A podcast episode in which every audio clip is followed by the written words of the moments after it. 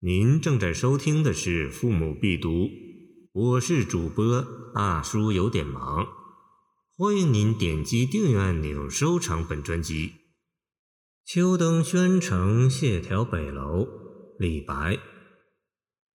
江城如画里，山晚望晴空。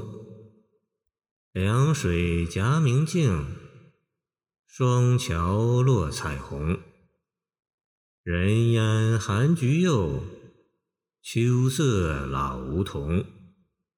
谁念北楼上，临风怀谢公。宣城位于皖东南，周边毗邻天目山、黄山、九华山等胜景，境内风景优美，足以令人流连。南齐时，谢朓任太守。诗人本色，不费言笑，会其诗作而名曰《谢宣城集》。宣城因此又被人称为谢公城、小谢城。南朝宋代诗人谢灵运与谢朓并称为大谢和小谢。后之文士多慕名来游，低回咏叹，诗多加构，诗人缔作，地诗文。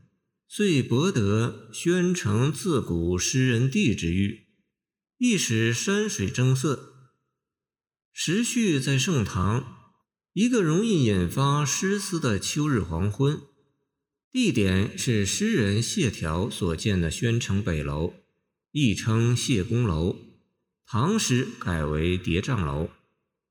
前来行客拜做客的登楼者，是一生低首谢宣城。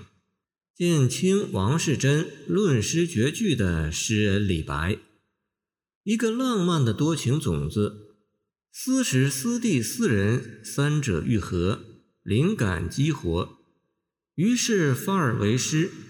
这实在是很自然的事，因为是居高临下，游目骋怀，所以首联先从远处写起，晴空明镜。远山如黛，秋日余晖下的景物更显得美妙如画。这本身就与谢朓的名句“余霞散成奇，澄江静如练”的意境相仿佛。见晚登三山，还望惊异。李白曾击赏此联，道是：“谢道澄江静如练，令人长忆谢玄辉。”见金陵城西楼月下吟。当然，仅以谢李这两联相比，谢联比江城如画里，山晚望晴空的视野更辽阔，景物更鲜明，意境也更博大，像是摇镜头拍下的散点透视的山水长卷。李联则像是摄像机视点固定的聚焦照。还没有完全展开，果然颔联一出，镜头视角变化，景物就明晰鲜活起来。宣城有皖溪、巨溪，视为凉水，所以起句泛成江城。溪上有凤凰桥、济川桥，视为双桥。秋水澄澈无波，拱桥弧度优美。以明镜和彩虹做比喻，似信手拈来，最为传神。凉水绕城，所以用夹；双桥跨越，似飞鸿从天而降，所以用落。两个有动感的字，使水和桥被赋予了灵性。清代戊戌变法死难的六君子之一刘光第，题峨眉山青云阁牛心亭联。双飞两红影，万古一牛心。壮其地，形势颇精到。其上联意思从李白此句中画出，颈联仍写景，而气氛转为萧索。毕竟已是秋天，更兼日暮，这里那里有人家在晚炊，青烟在橘树和柚树丛中寂寞地冉冉升起。平添了寒意，而梧桐叶为秋色所染，其黄如笋。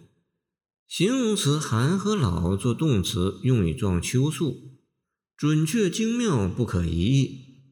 诗人写此，实际上反映出在长安饱受排挤的内心抑郁。诚如赵熙所作川剧情叹的名句：“心事却如秋。”于是尾联自然一转，已在秋风中自问作结。名曰谁念？也许最在乎的是自己心仪并引为同调的谢条，不知道我在怀念他。有不恨我不见古人，更恨古人不见我之憾。至此，全诗的情景交融达到了极致。